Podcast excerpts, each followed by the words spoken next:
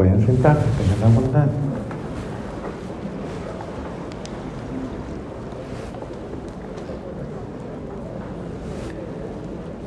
Bien, para mí quiero decirles que ante todo es un honor hablar de San José, un honor,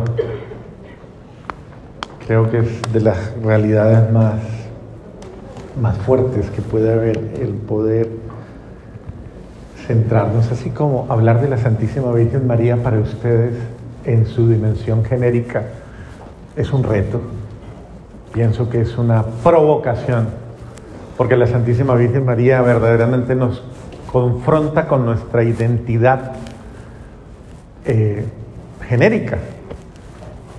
Y, y, creo que si una mujer se ha perdido en el horizonte de la vida, si en algún momento se le perdió su, su norte y ya no sabe ni quién es, ni qué quiere, ni para dónde va, ni qué es lo que... Pues lo único que tiene que hacerse es centrarse en María. Es decir, María es tanto el polo a tierra como es verdaderamente eh, la expresión visible de lo que Dios ha querido decir cuando dijo mujer. Y esto es muy importante porque eso, eso es, es, un regalo de Dios. O sea, es todo, en, sabemos que en la Santísima Virgen María, así como se dice, como dice el apóstol San Pablo, en, la, en, en, su carta a los Efesios y a los, con los tesalonicenses, dice, Cristo ha recapitulado todas las cosas en, Dios ha recapitulado todas las cosas en su Hijo Jesucristo. Pues bien, Dios ha recapitulado también a toda la humanidad en la Santísima Virgen María, en la humanidad de María, en la humanidad es la primera criatura por excelencia, en la cual Dios ha podido realizar absolutamente todo lo que había soñado, todo lo que había querido, todo lo que había deseado. Es decir, es la única criatura perfecta por la cual Dios ha podido obrar a sus anchas y ella le ha permitido gustosamente que Él haga con ella lo que quiera y Dios es en ella insuperablemente. Dios es. Por eso María desaparece y ya no es María, sino si no, es Dios en ella. Si Pablo tiene la, la eh, el heroísmo de decir, ya no vivo yo, sino que es y por eso dice, imítenme a mí, imiten, sean como yo. Porque precisamente Él es imagen viva, palpable, real a pesar de mi humanidad, porque eh, esas son las cosas bonitas, creo yo, que nos enseñan tanto la Santísima Virgen María como bienaventurados como Pablo, ¿no? Que son esas personas que ya llegan a ese nivel tan bonito, tan bello, en los cuales pueden reconocer constantemente y profesar las maravillas que Dios ha hecho en mi vida. ¿Usted ya lo reconoce? ¿Ya lo acepta? ¿Ya lo asume? asume que el que Dios se manifiesta en usted? ¿O todavía como que? ¿Y la gente lo reconoce, lo ve? Cuando la gente le mire a usted, se queda con un interrogante. ¿Y esta qué? ¿Y este? Ese es el sentido mismo, porque hacia eso vamos, ¿no? Vamos a esa configuración y a esa plenitud de existencia por la cual Dios quiere ser en nosotros y nos invita a que nosotros le dejemos ser. Ahora, hoy yo he eh, querido compartirles un aspecto de José que me parece muy interesante porque se identifica plenamente con nosotros. Todos y cada uno de nosotros hemos recibido por gracia de Dios una elección, una gracia de elección. Nosotros, cada uno de nosotros ha sido elegido, elegido para la vida. Y eso nos lo dicen en el bautismo. Desde el primer momento en que la consagración bautismal toca nuestro ser, nos recuerdan en, toda la revelación bautismal que hay que nosotros somos estirpe divina, que somos de la familia de Dios. Eso es lo que usted hace cuando usted entra a formar parte de, de, usted hace parte de la familia divina. Y desde esa perspectiva usted debe comprender que ya no se puede ni considerar ni mirar a sí mismo como, como un ser común, aunque no existen los seres comunes, porque donde hay un ser humano ya hay una manifestación sobrenatural de Dios. Pero es simplemente para cualificar el hecho de que si usted en un momento determinado, no es consciente del don de Dios en usted, del don de sí, eh, eso no quiere decir que no lo sea. Es decir, ahí sí como dice el derecho, el derecho civil, la ignorancia de la ley no exime de la responsabilidad. O sea, la ignorancia de, de una gracia no en ningún momento anula el don. El don está en ti, el don ha sido dado precisamente para la transformación de tu vida. Pues bien, hay alguien que es expresión de ese don. Y, es, somos los elegidos, los elegidos. José es un elegido. Y es importante que nosotros comprendamos porque todo lo dicho en, estas criaturas maravillosas, eh, Dios lo quiere decir de nosotros. Dios no quiere que nos quedemos contemplando un escenario maravilloso y nos consideremos y lo consideremos inalcanzable o irrealizable o imposible, porque no es verdad. Dios quiere manifestarse en la existencia de cada uno de nosotros con todas las gracias, los dones, bendiciones, a la misma condición, a la misma categoría como se lo ha dado a, a los privilegiados. Usted solamente tiene que disponerse dejar que el don de Dios pueda hacerlo en usted.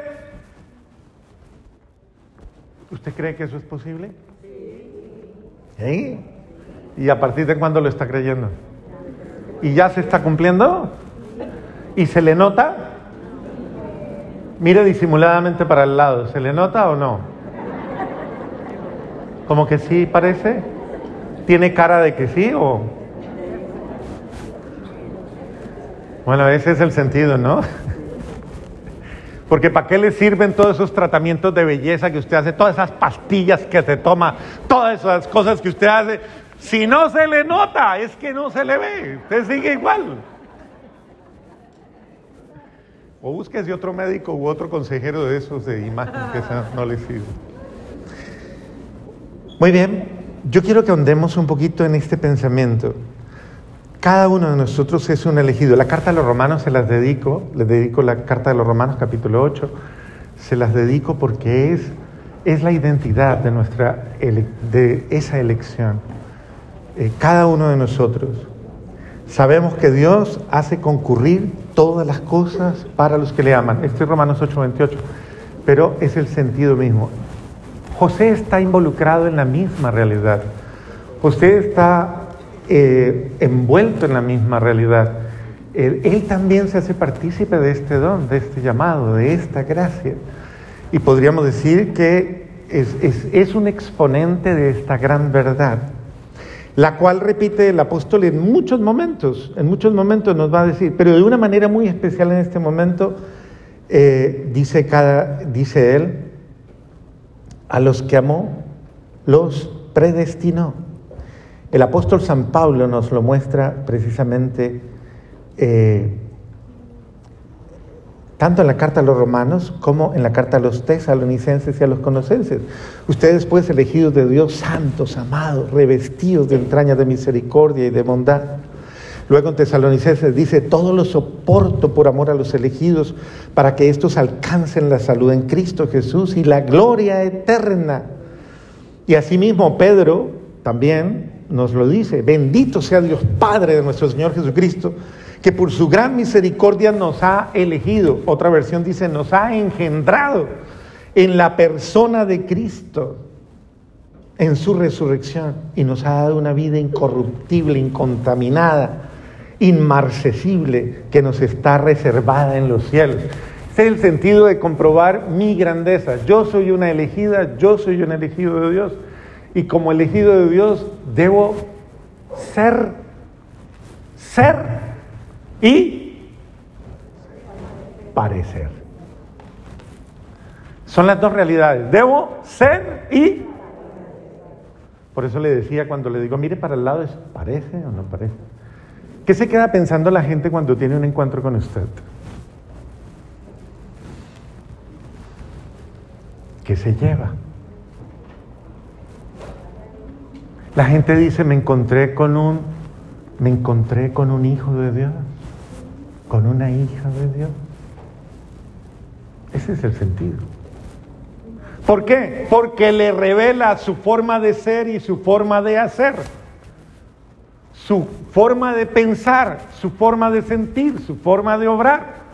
Esa persona vive en sintonía verdaderamente con el Espíritu de Dios y se deja mover por Él. No le mueve su humanidad confundida, sino que ha sabido llevar su humanidad a Cristo para que Cristo se manifieste en su humanidad, la transforme, se revele y llegue a lo más profundo de todas y afecte todas sus realidades. Por eso la gente dice, usted es una bendición para mi vida. ¿Se lo han dicho? ¿O le han dicho lo contrario?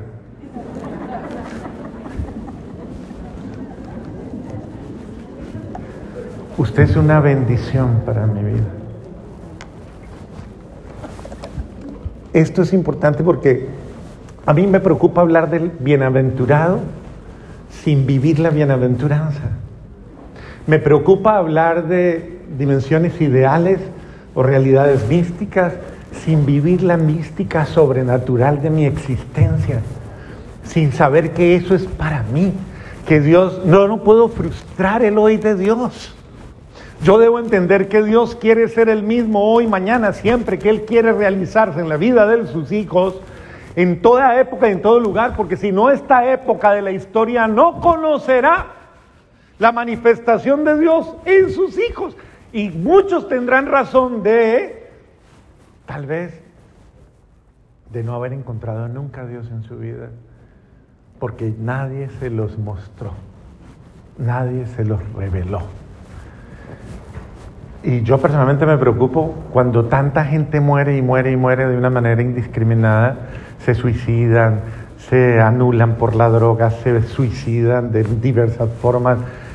Y nunca conocieron, nunca conocieron el don de Dios en sus vidas, el amor de Dios, nunca conocieron la vida sobrenatural, nunca la disfrutaron. Yo digo, Dios mío, es mi responsabilidad, porque yo en el tiempo que Dios me ha confiado, yo debo, yo debo ser una ventana al infinito. Yo debo ser una puerta a la vida sobrenatural. Porque es que Dios lo ha hecho en mí también. Lo creo. Muy bien, José es un elegido, es el elegido de Dios. A la manera de Cristo, como nos dice Isaías, sea aquí mi siervo, a quien sostengo, mi elegido, en quien me complazco, en quien se complace mi alma, y he puesto mi espíritu sobre él y Él le dará beneficios a todos, a todos. También nos lo dice eh, Lucas 9, cuando en el momento de la transfiguración nuestro Señor habla y expresa y dice, ah, lo acabamos de ver este domingo, ¿no? Este es mi elegido, mi hijo muy amado, mi elegido, en quien tengo todas mis Qué linda esa expresión, que Dios se complace en mí. ¿No? Eso es bonito, ¿no?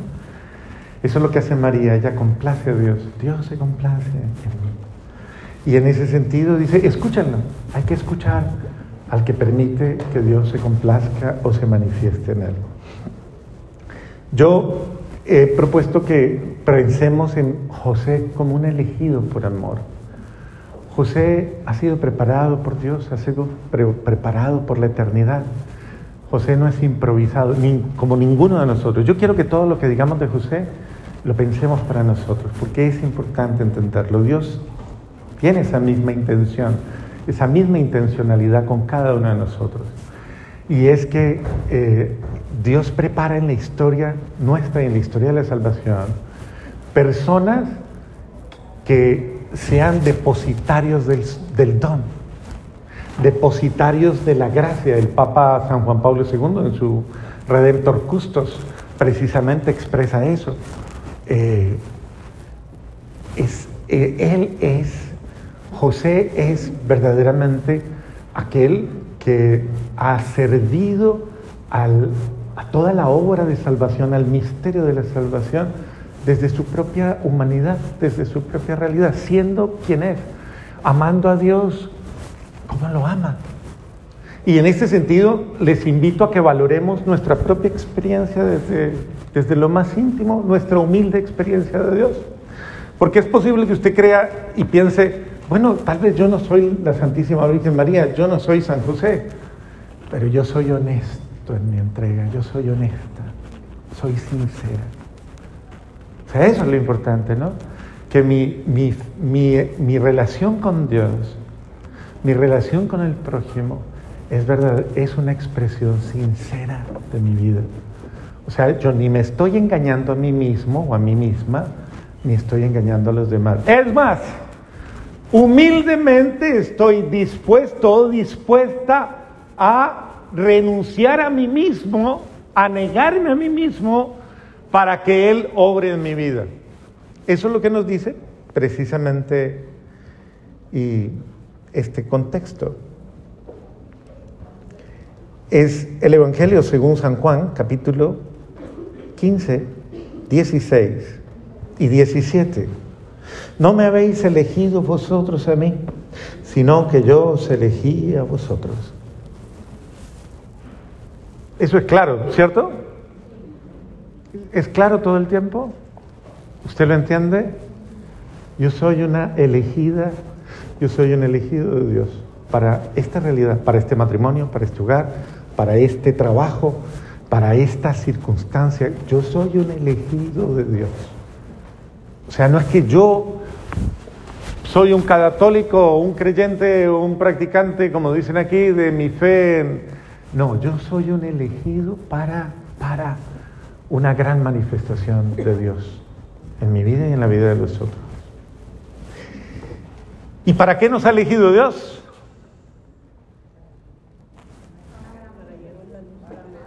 Qué buena pregunta. ¿Para qué le eligió Dios a usted? A ver.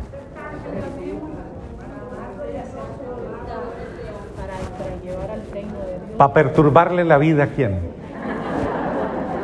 Para amarlo y hacer su voluntad. ¿Para qué le eligió Dios a usted verdaderamente? Sí. Para llevar a cabo la misión que Él tiene para nosotros. Claro. ¿Cuándo y dónde? Aquí en la tierra. Inmediatamente. Dios te ha elegido para que vayas y des fruto. Fruto. Dígale al del lado, usted no es la higuera estéril. Dígale, dígale, dígale. Usted no es la higuera estéril. Pregúntele, ¿usted es estéril? Pregúntele, ¿infecundo? ¿Infecunda? Claro que no. Ninguno de nosotros es infecundo. Todos hemos sido llamados para dar fruto y fruto en Entonces, ustedes son elegidos para dar fruto. Eso es José. Es un elegido para dar fruto. San José, en su humanidad, en su humildad, pero en su vivencia humilde de su fe, en su vivencia sencilla de su fe, ha sido un instrumento eficaz, porque Dios te ha elegido para la eficacia. Y eso es importante que usted lo entienda, porque Dios no quiere la frustración de nada ni de nadie. Dios no quiere la frustración del proyecto de vida que Él nos ha dado, sino la eficacia. José es un instrumento eficaz de la acción de Dios. Pero para ser eficaz hay que vivir el, otro texto. Juan 12, 24. En verdad, en verdad les digo que si el grano de trigo no cae en tierra y muere, quedará solo. Pero si muere, dará mucho fruto. Muchas veces usted dice, ¿y cómo voy a cumplir mi misión? Muriendo a mí. José es la expresión de alguien que se niega a sí mismo por amor a Dios, que no vive para sí, ni para su ego, ni para sus pasiones, ni para sus desórdenes, ni para sus caprichos, sino que vive para Dios. Es verdaderamente aquel que se siembra en la realidad, esa realidad familiar, esa realidad que es el misterio de Dios, y desaparece, haciendo humildemente lo que debe hacer. Yo solamente le dejo ese pensamiento en este pedacito. Usted hace lo que debe hacer. Al menos lo que debe hacer. Porque hay un deber ser en nuestra vida. Y eso no se puede aplazar. Eso es indelegable, indelegable. Hay gente que culpa a todo el mundo alrededor de ella, pero no asume su responsabilidad personal. Pero a todo el mundo tiene la culpa. Es más, a veces son tan descarados que dicen, es que usted me, es que usted me, me saca, me incita, me, es que yo hasta soy buena, santa, yo hasta soy, yo soy un buen tipo, yo soy, pero es que hay que aprender a, como el grano de trigo, ¿cómo hace el grano de trigo? Muere. Cae en tierra y, Muere. y se pudre. Qué duro, ¿no? Hasta que no se pudra nuestro ego, Cristo no podrá nacer en él. Porque lastimosamente la única forma de afirmar mi vida es afirmando a Cristo en mi vida. Cuando yo lo afirmo a Él, mi vida encuentra nuevo sentido. Y es por Él, en Él, para Él. En el que yo encuentro mi identidad. Cuando yo quiero defenderme, no se defienda por su... Diga, es, es por amor a Él. Que lo hago.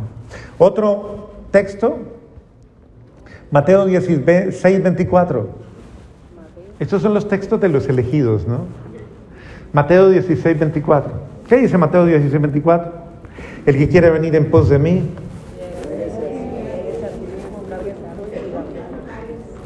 en palabras castizas, el que quiera seguirme a mí mismo, eso.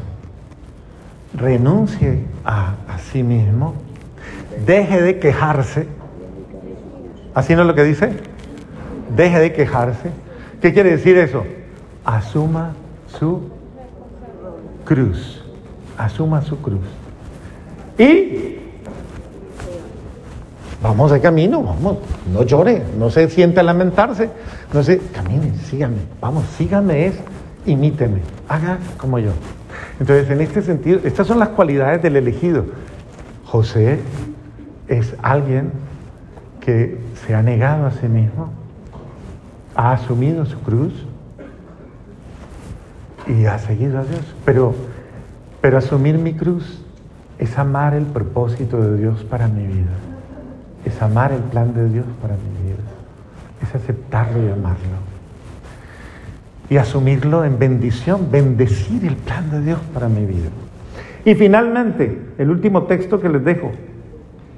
Primera carta a los Corintios capítulo 13. Esto es el, el, cronograma de los elegidos.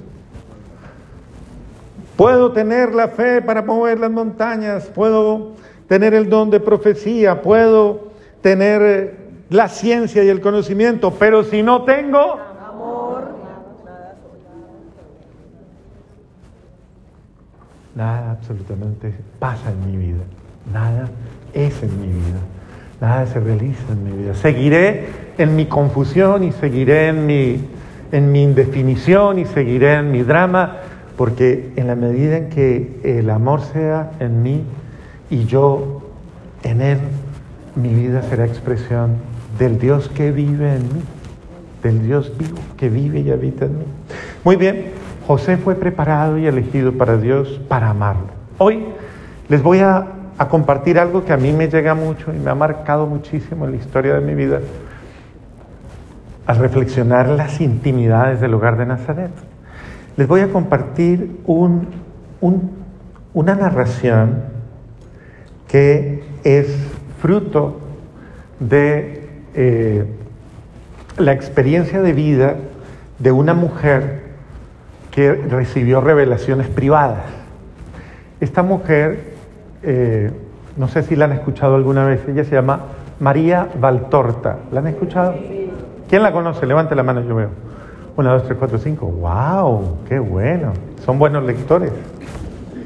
Bueno, esta mujer, a imitación de Ana Catalina Emmerich, a imitación de Santa.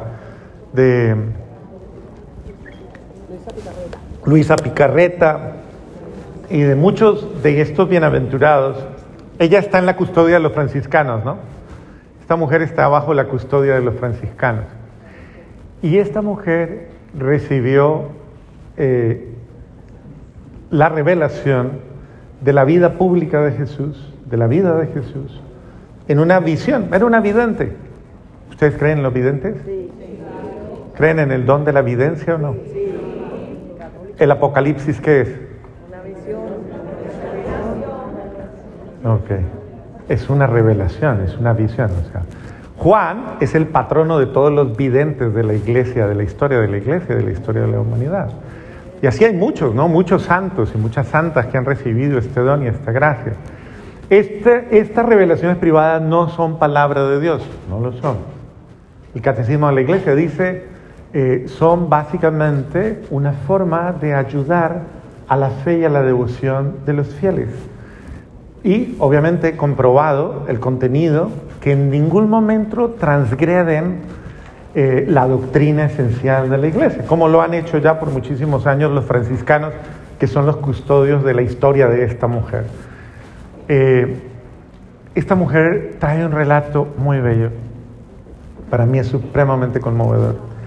Yo incluso preparándolo eh, no aguantaba el, el conmoverme y llorar solito de ver esto tan hermoso, porque creo que es un acontecimiento muy bonito. Es, y narra básicamente, no se lo voy a leer todo porque eso es larguísimo, les voy a leer a partes, pero quiere que ustedes entren un poquito en este diálogo para que amplíen un poquito el pensamiento y de pronto vean, vean un poco más como el contexto de esto. Muchos de estos textos coinciden con la santa tradición, ¿no? O sea, la santa tradición tampoco es tan extensa en la forma de narrar. Recuerde que en la santa tradición están los escritos de los mártires, las cartas de los padres de la iglesia, los primeros padres de la iglesia o las primeras catequesis cristianas. Y muchos de ellos lo traen, de hecho los sacerdotes y los religiosos lo leemos en la liturgia de las horas. Leemos, por ejemplo, la historia de Perpetua y Felicidad y cómo Perpetua fue eh, de alguna manera destrozada por una vaca y, y cada una de sus expresiones, son los primeros mártires. Entonces, esta mujer, lo bonito de ella es que es muy fiel, muy fiel a lo que transmite. Algunos aparte de esto y según la intención de lo que le dice el Señor a María Valtorta, le dice, yo quiero que conozcan en amplitud todo el amor con el que los he salvado. Y en ese sentido, simplemente ampliemos un poquito la visión. Les voy a leer un pedacito de cuando la Virgen María está en el templo y antes de que se va a casar, esto es bonito porque es medio telenovela, entonces es bien bonito. Está la Santísima Virgen, ustedes saben que la Santísima Virgen María vivió en el templo desde los tres años, ¿no? Por eso el día de la presentación la vemos y en la imagen de la tradición, una niñita entrando al templo a los tres años. Eso quiere decir que Joaquín y Ana se fueron a Nazaret a vivir solitos. Y Joaquín murió eh, con una enfermedad aparentemente parece ser muy larga, y, pero María no los volvió a ver, no volvió a ver a sus papitos. ¿Injusto? ¿Duro? Sí. Sí, es duro. Pero es la elegida, es el precio de los elegidos. Siempre algo hay que, hay que morir a algo. Es la ofrenda. Ella también se ofrendó y ella se ofrendó a Dios. María está en el templo, está en el contexto y la manda a llamar el sumo sacerdote. Entonces una mujer que ustedes han escuchado por ahí hablar, según la narración de María Valtorta, la llama ama de Ana de Fanuel. ¿Se acuerdan de Ana de Fanuel? De jovencita había quedado viuda y se dedicó al templo toda la vida. Fue maestra en el templo. Ella fue una de las maestras, según esta tradición, esta experiencia, de la Santísima Virgen María.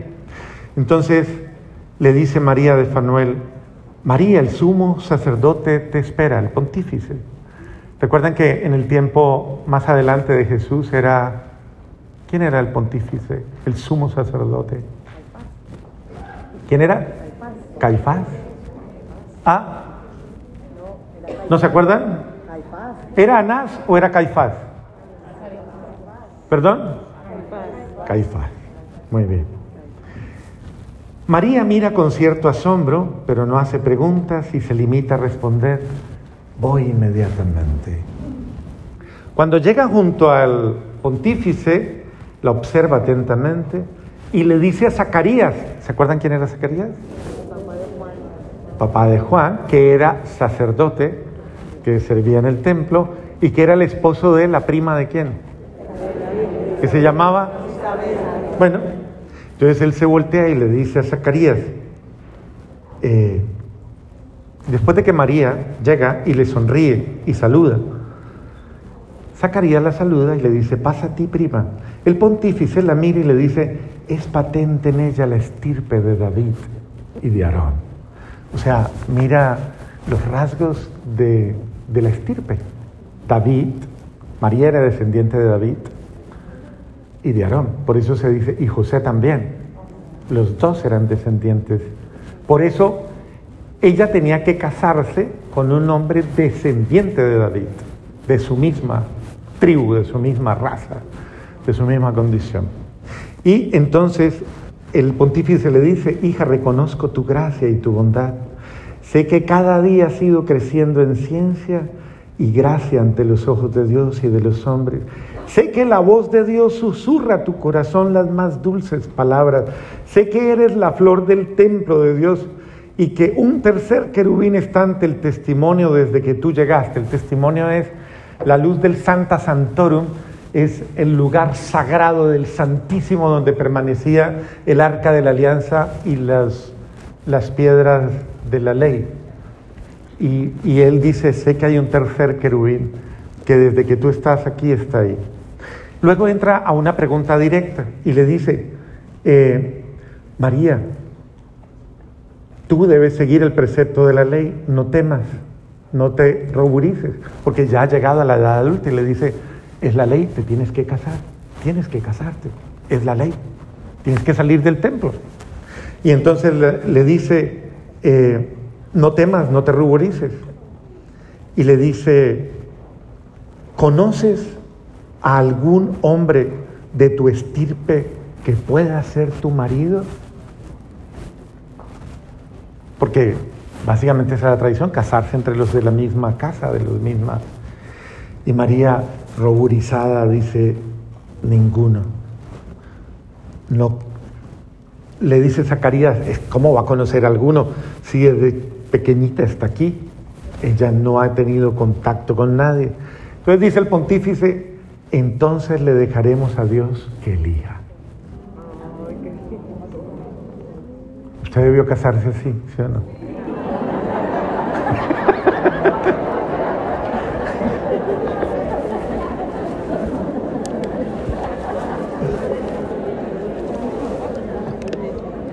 ¿Quién se lo eligió a usted?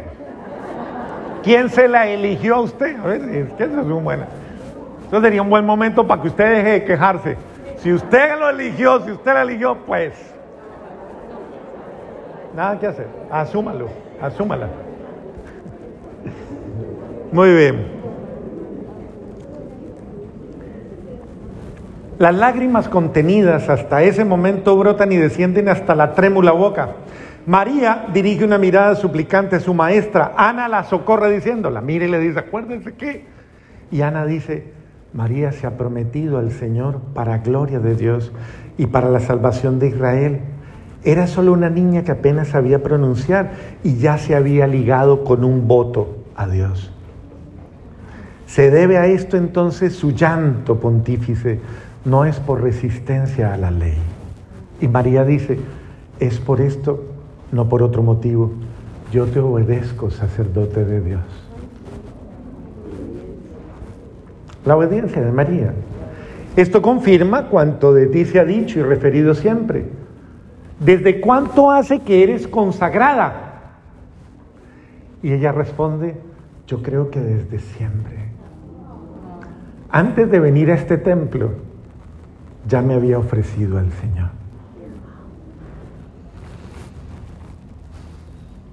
¿Usted alguna vez pensó así? O desde chiquitica dijo, yo quiero marido, yo quiero marido, yo quiero marido.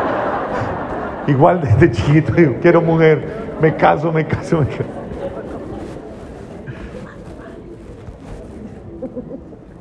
Entonces el pontífice le dice, pero si eres una niña, muy pequeña, o sea, y entraste a los tres años, entonces ¿desde cuándo? ¿Cómo puedes decir que ya eras de Dios si eres un bebé? Y le dice, si miro hacia atrás, yo me veo ya consagrada. No tengo memoria de la hora en que nací, ni de cómo empecé a amar a mi madre y a decirle a mi padre, oh padre, yo soy tu hija. Pero sí recuerdo aunque no a partir de cuándo, haber dado mi corazón a Dios. Quizás fue con el primer beso que supe dar, con la primera palabra que supe pronunciar, con el primer paso que supe dar. Sí, eso es. Creo que mi primer recuerdo de amor lo encuentro junto a mi primer paso seguro. Qué lindo es conocer estos detalles tan bonitos. Es una Gracias del Señor haberle mostrado esto a María Valtorta. Y el, ella en un diálogo más largo, que no se los leo porque es larguísimo, eh, dice, no lo sé, yo, diré, yo diría que más allá de la vida, porque tengo la impresión de que siempre Él ha sido mío, Dios, y de que yo siempre he sido suya y que de, que yo existo porque Él me ha querido para sí, para alegría de su espíritu y del mío. Ahora obedezco, sacerdote. Pero dime tú, ¿cómo actuar? No tengo ni padre ni madre, sé tú mi guía. Y él le responde, Dios te dará el esposo y será santo. Dado que en Dios te abandonas, lo que harás será manifestarle tu voto. Dice, ¿y él aceptará? Espero que sí, hija. Ora, para que él pueda comprender tu corazón. Ahora puedes marcharte y que Dios te acompañe. Qué bonito ese contexto, porque Dios elige para María, Dios elige para María a quien ha de ser su compañero de vida. Dios elige para ti también. No los quiero poner más en crisis porque ya sé que están pensando muchas cosas. Tranquilas, tranquilas. Gano.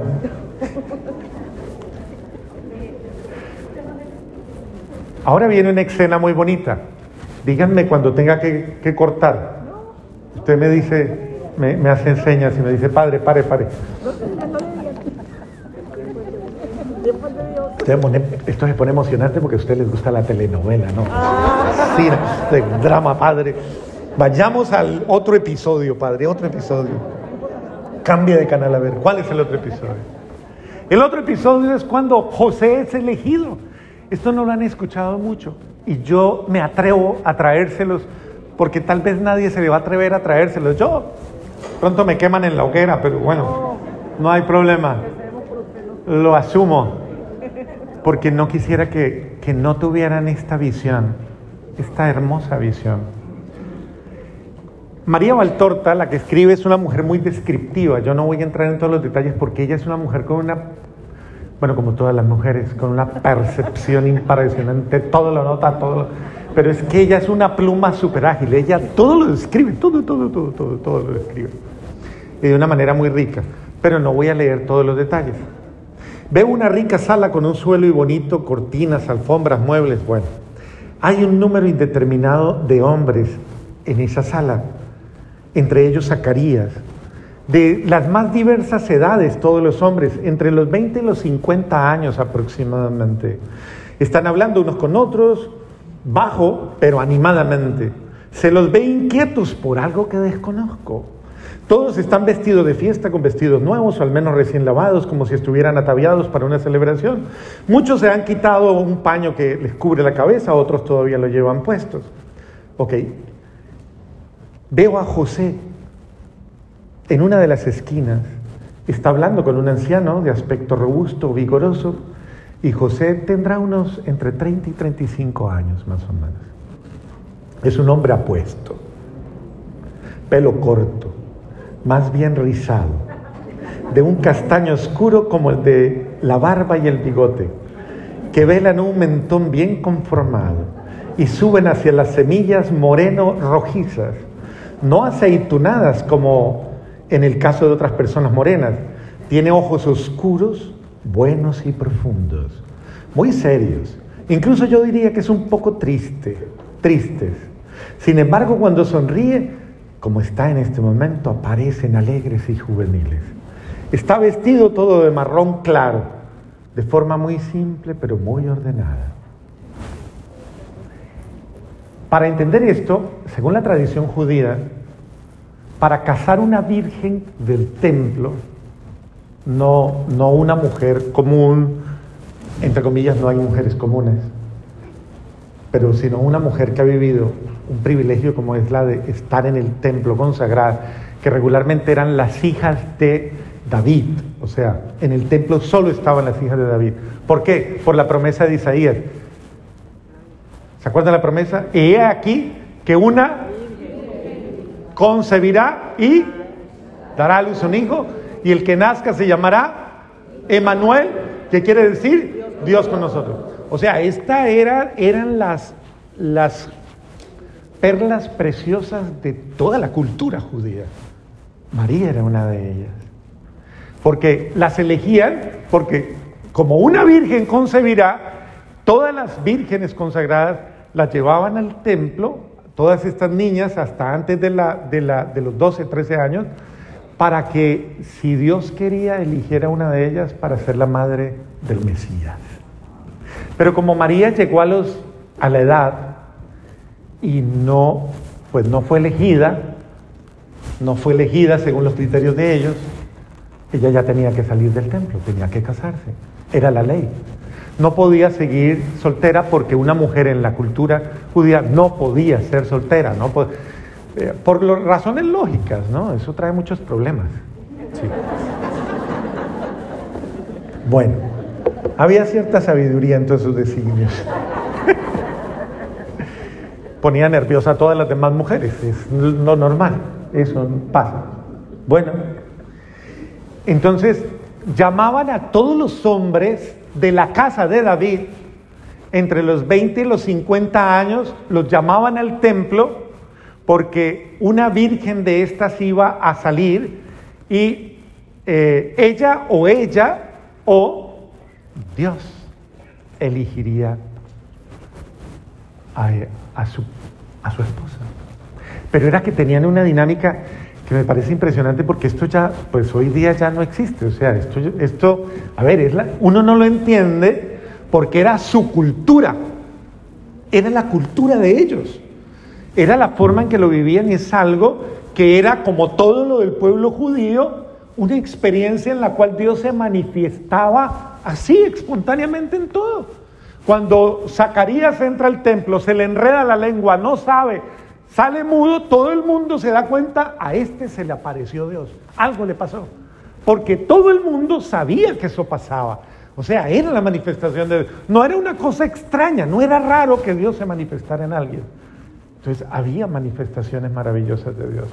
Recuerden la piscina de Bethesda, cuando iban y, eh, y, que Jesús, Jesús llega y ellos están pendientes de que se mueva el agua porque un ángel baja y mueve el agua y el primero que se meta, pues queda sano.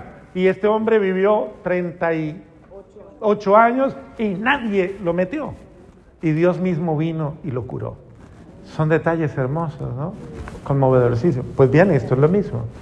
Quiero dejarles este pensamiento. Miren lo que pasa. Entra un grupo de levitas, están reunidos ahí, unos jóvenes levitas se disponen entre la puerta y una larga mesa estrecha cerca de la pared un conjunto de, ponen un conjunto de ramas, ramitas, ramitas, ramitas, ramitas, ramitas, una cantidad de ramitas, dice ella.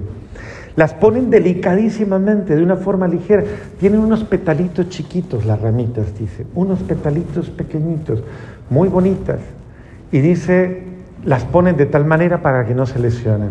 Un murmullo recorre la sala los cuellos se alargan, las miradas se hacen más penetrantes, como para poder ver Zacarías con los sacerdotes también trata de ver, estando como más cerca de la mesa, pero no ve nada. José desde su esquina apenas dirige los ojos hacia el haz de las ramas y cuando su interlocutor le dice algo, él hace un gesto de negatorio como que dice imposible y sonríe.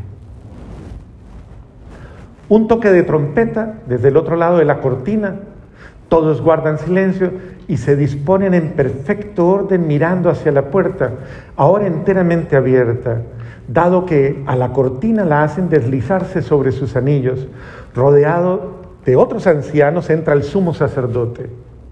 Todos se postran y el pontífice se, acerca a la mesa y en pie comienza a hablar. Hombres de la estirpe de David, que habéis venido en este lugar por convocatoria mía. Escuchad, el Señor ha hablado, gloria a Él. De su gloria un rayo ha descendido y como el sol de primavera ha dado vida a una rama seca. Ellos, cuando llegaban todos los hombres, les daban una ramita, una ramita. Y ellos se iban a orar, se entraban en un cuarto y lloraban en ese cuarto. Y luego entregaban sus ramas, pero cada rama tenía el nombre de cada uno de ellos, de los pretendientes. Y esta ha florecido milagrosamente. Ninguna rama de la tierra hoy está en flor Hoy mismo, día de las luminarias, cuando aún no se ha derretido la nieve caída sobre las alturas de Judá, y es lo único cándido que hay entre Sion y Betania, Dios ha hablado haciéndose padre y tutor de la Virgen de David, que no tiene tutor alguno aparte de Dios.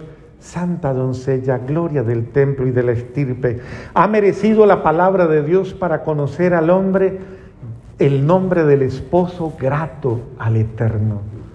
Muy justo debe ser para haber sido elegido por esposo.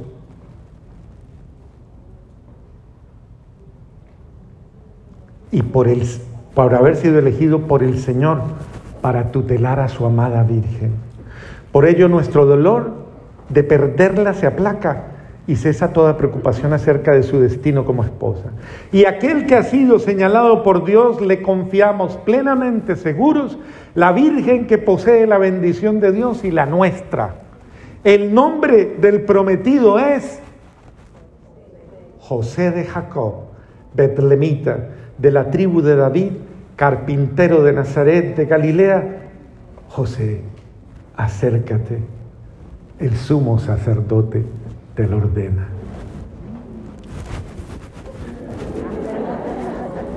Gran murmullo, cabezas se vuelven ojos y manos se señalan, expresiones de desilusión, expresiones de alivio. Ay, menos mal. Alguno especialmente entre los viejos debe haberse sentido contento de no haber sido el destinado para ello. José, muy colorado, visiblemente turbado, se abre paso, ya está ante la mesa frente al pontífice, el cual ha saludado con reverencia. Venid todos y mirad el nombre grabado en la rama. Coja cada uno la ramilla para asegurarse de que no hay trampa. Los hombres obedecen, miran la ramilla que delicadamente tiene el sumo sacerdote, cada uno coge la suya, unos la rompen, ¡ah! no me tocó a mí, la rompió y se fue furioso, otros la guardan, todos miran a José, ¿y este quién será pues? Eh? Hay quien mire y calla, otros lo felicitan. El anciano con el que antes estaba hablando dice, ¿no te lo había dicho José? Quien menos se siente seguro es el que vence la partida. Ya han pasado todos y el sumo sacerdote da a José la ramita florecida. Esa es la razón de la ramita florecida. Hay gente que dice, los lirios blancos, hay gente que dice, ah, yo pensé que era por la pureza, sí, tiene que ver con la pureza. Pero este es un, un elemento de la tradición. Y le dice el sumo sacerdote a José, no es rica, y tú lo sabes, la esposa que Dios te dona, pero posee las virtudes, hazte cada día más digno de ella. Y le dice el sumo sacerdote, en Israel no hay flor alguna tan linda y pura como ella. Salgan todos, excepto el sumo sacerdote Zacarías y José. María debe manifestar manifestarte, le dice en secreto a José, un voto que ha hecho. Ayúdala en su timidez, sé bueno con la mujer buena. Pondré mi virilidad a su servicio y ningún sacrificio por ella me pesará. Está tú seguro de ello. Entra María con Zacarías y Ana de Fanuel. Ven María, dice el pontífice, este es el esposo que Dios te ha destinado. Es José de Nazaret. Regresarás por tanto a tu ciudad. Ahora os dejo. El sumo pontífice se va, no sin antes dar la bendición. Que Dios os dé su bendición, que el Señor os mire y os bendiga, os muestre su rostro y tenga siempre piedad de vosotros, que vuelva su rostro y os dé la paz. Y se va el pontífice. Y se quedan los dos. Imagínense ese momento, la primera mirada de María. Este es, no hay otro. Este es. Y él también dice, ella es. No hay nada que hacer. Ese es un momento de verdad maravilloso. Y dice, al fin José encuentra una sonrisa que ilumina su rostro y dice, te saludo María. Te vi cuando eras una niña de pocos días. Yo era amigo de tu padre. Y tengo un sobrino de mi hermano Alfeo que era muy amigo de tu madre, su pequeño amigo. Pues ahora no tiene más que 18 años y cuando tú todavía no habías nacido, siendo solo un niñito, ya alegraba la tristeza de tu madre. Acuérdense que Ana no podía tener hijos y este pequeñito iba y la, y la contentaba. No me conoces, no nos conoces porque viniste aquí siendo muy pequeñita, pero en Nazaret todos te quieren y piensan en ti. Y hablan de la pequeña María, de Joaquín, cuyo nacimiento fue un milagro del Señor que hizo verdecer al estéril. Yo me acuerdo de la tarde en que naciste. Todos la recordamos por el prodigio de una gran lluvia que salvó los campos, de una violenta tormenta durante la cual los rayos no quebraron ni siquiera un tallito de brezo silvestre, tormenta que terminó con un arco iris de dimensiones y belleza no vistas nunca más. ¿Y quién no recuerda la alegría de Joaquín? Te mecía enseñándote a los vecinos, considerándote una flor venida del cielo, te admiraba y quería que todos te admirasen. Oh dichoso anciano padre que murió hablando de su María, tan bonita y buena que decía palabras llenas de gracia y de saber. Tenía razón al admirarte y al decir que no existe ninguna más hermosa que tú. Va ganando puntos, ¿no? Y tu madre llenaba con su canto el ángulo en que estaba su casa. Parecía una alondra en, primera, en primavera durante la gestación. Y luego cuando te amamantaba yo, yo hice tu cuna.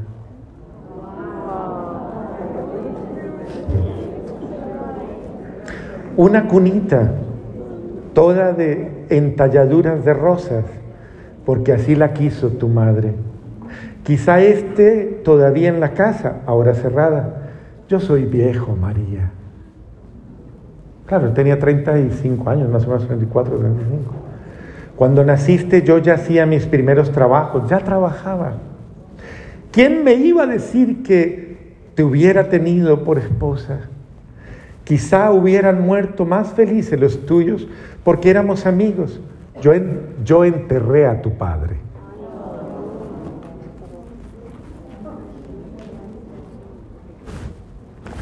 Llorándole con un corazón sincero, porque fue para mí maestro, bueno, durante la vida. María, que hasta el momento había estado agachadita, sin decir palabra alguna, comienza a levantar el rostro con todo esto que él le ha dicho y al oír lo que le hablaba José, le dice tímidamente, gracias, José. José toma entre sus cortas y fuertes manos de carpintero esa manita más de jazmín y la acaricia con afecto que pretende inspirar cada vez más tranquilidad. Quizá espera otras palabras, pero María vuelve a guardar silencio. Entonces continúa él. Bueno, para que vean que aquí sí habló él y ella se cayó.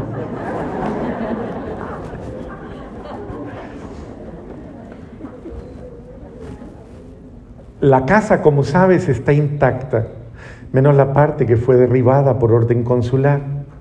Y bueno, ahí le cuenta los detalles de la casa. No se los voy a leer porque yo creo que ya estoy sobre el filo, ¿cierto? Ya estoy mal. Pero quiero leerles esto. Él dice, yo la voy a arreglar. Gracias, José. Pero ya trabajas, le dice María. Trabajaré en tu huerto las primeras y las últimas horas del día. A ver, María va a ir a, va a, ir a vivir sola en la casa de Nazaret. José no va a vivir con ella porque en la tradición ellos se desposan pero no viven juntos. Y pasa aproximadamente uno o dos años para que él entre oficialmente como su esposo en la casa de ella. Por eso ella vive sola y por eso va a tener espacio para irse a quedar con su prima Isabel. Ese es el, el, espacio que hay. Y entonces José por eso le promete, no, yo voy a ir a cuidar la casa, yo voy a ir a ayudarte, no vas a estar solita, porque la Virgen está sola. Pero miren este pedacito del diálogo que me parece supremamente importante. Dice José, quise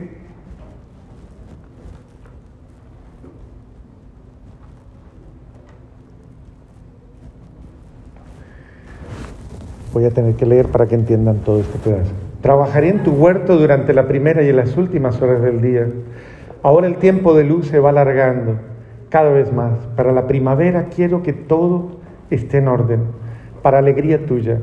Mira, esta es una ramita de almendro que está frente a la casa. Quise coger esta y se puede entrar por cualquier parte, por el seto destruido, pero ahora le haré de nuevo un sólido y fuerte. Quise coger esta pensando que si yo hubiera sido el elegido, no lo esperaba porque soy consagrado nazarén, nazareo. ¿Qué quiere decir eso? Existía en la tradición judía, igual que en la tradición, igual para las mujeres, igual para los hombres, la tradición de que el hombre podía permanecer casto, virgen eso en esta época es impensable.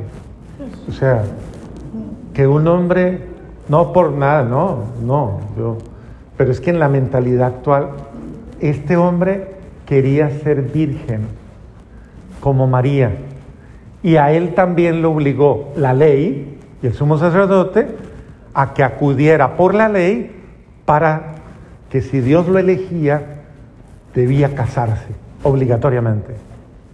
Entonces él, eso es lo que le dice a ella. No lo esperaba porque soy consagrado nazareo y he obedecido porque se trataba de una orden del sacerdote, no por deseos de casamiento. Pensar, pensando, te decía que el tener una flor de tu jardín te habría alegrado.